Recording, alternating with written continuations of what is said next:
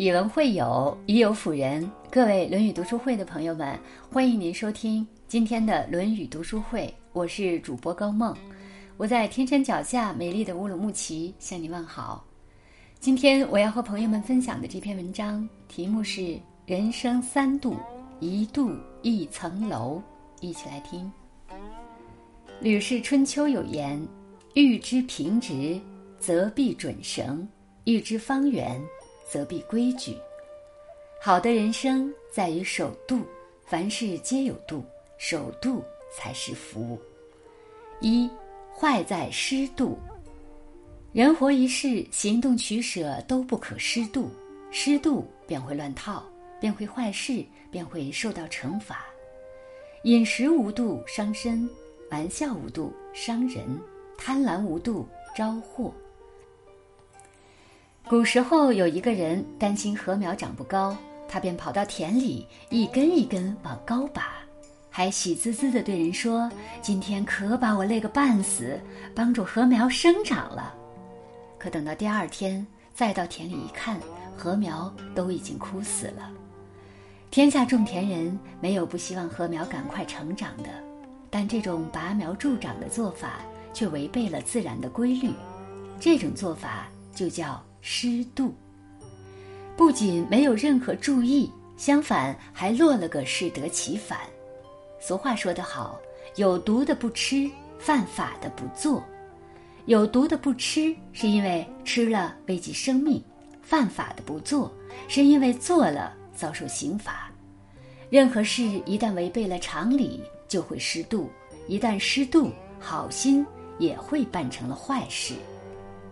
二。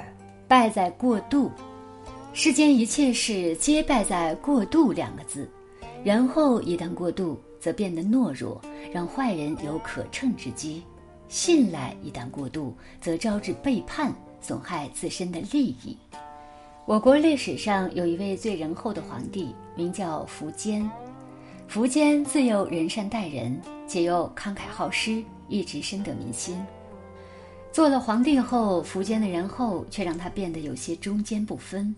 北方匈奴叛变，苻坚抓到他进行了一番抚慰后，又放他回去继续做了官，甚至对那些在朝堂上公然辱骂君王、探听情报的俘虏，苻坚也一律予以宽待。在他过度仁善的统治下，国家很快就覆灭了。仁厚待人本是一种美德，但若一味地讲求仁厚，一旦过了度，也会出问题。做任何事情都守好这个度，不能做得太过，否则会使自己走向衰落。《道德经》里讲：“持而盈之，不如其已；揣而坠之，不可长保。”天道有度，万事万物只要超过了天道所能容纳的限度，就要受到天道的制裁。水装得太满，便会溢出来；金属捶打得过分尖锐，就更容易折断。与其过度，还不如适可而止。三，好在适度。适度不只是过日子的小技巧，更是为人处事的大本事。我国古人历来讲究适度的智慧，儒家讲中庸，不偏不倚；道家讲无为，顺其自然。生活中的适度原则更是随处可见，说话要讲究分寸和尺度。苏格拉底说：“人有双耳、双目、一口，那就应当多看、多听、慎言。话不可不说，也不可全说，言多易失。读书也要讲究尺度，书不可不信，又不可全信。”老子曰。少则得，多则惑。尽信书，则不如无书。苛求完美，往往使我们离完美更远；苛求细节，往往会把我们逼向钻牛角尖；苛求幸福，往往最先伤到的是自己。恰当才是好，适度才是福。好了，今天的文章就分享到这里。